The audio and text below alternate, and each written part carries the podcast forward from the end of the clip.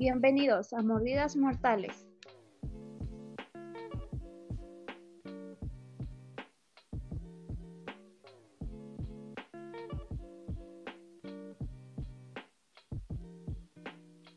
Hola Paloma y público querido, ¿cómo se encuentran el día de hoy? Hola Cari, yo estoy muy bien. De igual forma espero que tú y los demás se encuentren de la misma manera. Eso es bueno, yo también estoy muy bien. ¿Sabes? Hoy amanecí con una pregunta que no me sale de la cabeza, con decirte que la estuve pensando toda la noche. ¿Ah, sí?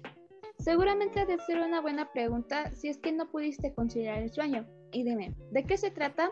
Ya que me entró curiosidad por saber sobre ella. Me parece perfecto. Pues verás, el día de ayer mientras iba por la calle, vi a un perro y me di cuenta de que estaba sacando mucha saliva, y de inmediato pasó por mi mente que tenía rabia. ¿Sabes tú cómo tiene origen este virus? Claro, en nuestras clases de biología vimos que este virus tiene origen en la mordedura de un animal infectado. Hoy, por cierto, según lo que nos comentó el profesor acerca de la rabia, era que los primeros casos que se registraron fueron en las primeras civilizaciones de Oriente Medio, Egipto y Mesopotamia.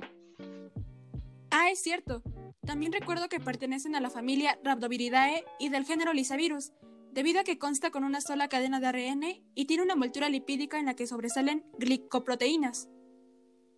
Sí, sí, sí, pero no olvides que tiene forma de bala y que cada partícula mide aproximadamente 75 nanómetros de diámetro y 180 nanómetros de longitud.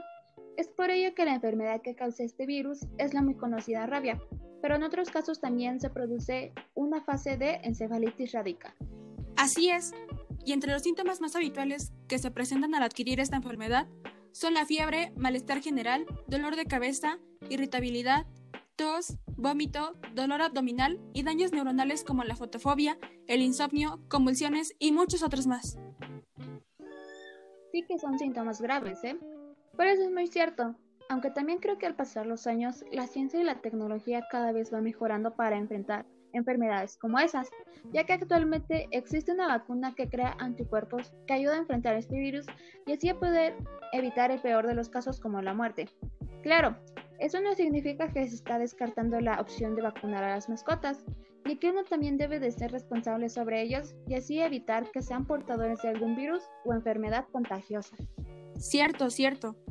De hecho, cada año la Secretaría de Salud realiza campañas de vacunación antirrábica gratuitas para perros y gatos, en donde se aplican millones de vacunas.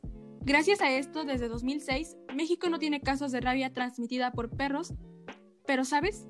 También creo que la rabia va ligada a varios temas como, como la literatura, ya que el otro día estaba leyendo un artículo en donde se dice que la enfermedad se menciona en el Código de Suna, en el año 2300 antes de nuestra era, y en la obra titulada como La Ilíada de Homero, en donde califica a Héctor como rabioso. Asimismo, Demóstenes y Epírcamos llamaron a la rabia lisa, ya que esta palabra viene del griego y significa gusano.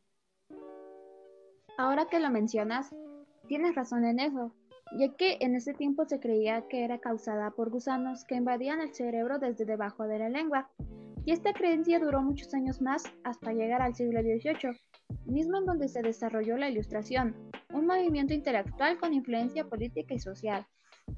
Uy, Paloma, te apuesto lo que quieras a que no sabías que el 28 de septiembre se celebra el Día Mundial contra la Rabia. ¡Wow!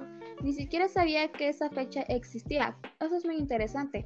Pero que no sabías que el 40% de las personas que han sufrido alguna mordida por un animal que se sospecha que padece rabia son niños menores de 15 años, y aquellos conviven un poco más con perros y gatos, quienes son más propensos a adquirir el virus. Retomando lo que mencionas, eso es muy cierto, ya que este virus mata anualmente a más de 59.000 personas. Exactamente, ya que se tiene registrado que los continentes con mayor porcentaje tanto de muertes como de contagios es en países de Asia y África.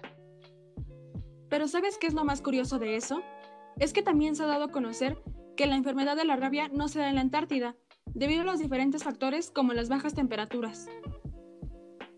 Vaya, qué información tan interesante. Sin duda nos falta conocer y aprender demasiadas cosas sobre este mundo. Cierto, tienes razón Ana. Gracias a todo lo que estuvimos platicando, ahora tomaré con más seriedad este virus, ya que como mencioné, sus síntomas son muy fuertes e incluso mortales, No cabe duda que a pesar de que haya tenido origen hace mucho tiempo, sigue siendo un arma muy peligrosa tanto para los animales como para nosotros los humanos. Ah, vaya que son muchas cosas por procesar. Aún así, fue un placer realizar esta práctica contigo y espero pronto volver a retomar este tipo de temas. Ah, y de hecho, con todo lo escuchado, podemos llegar a la conclusión de que este virus es muy peligroso al momento de adquirirlo, ya que si bien existen tratamientos para tener un control sobre el mismo, también puede llegar a causar la muerte al no tener un seguimiento adecuado debido a que provoca síntomas severos dañando la salud humana. Claro, aún así debemos de cuidar nuestra salud porque es nuestra obligación. En fin, Agradezco a la audiencia que nos está escuchando por tomarse el tiempo de poder acompañarnos hasta el final de este podcast. Saludos. Hasta la próxima. Hasta la próxima.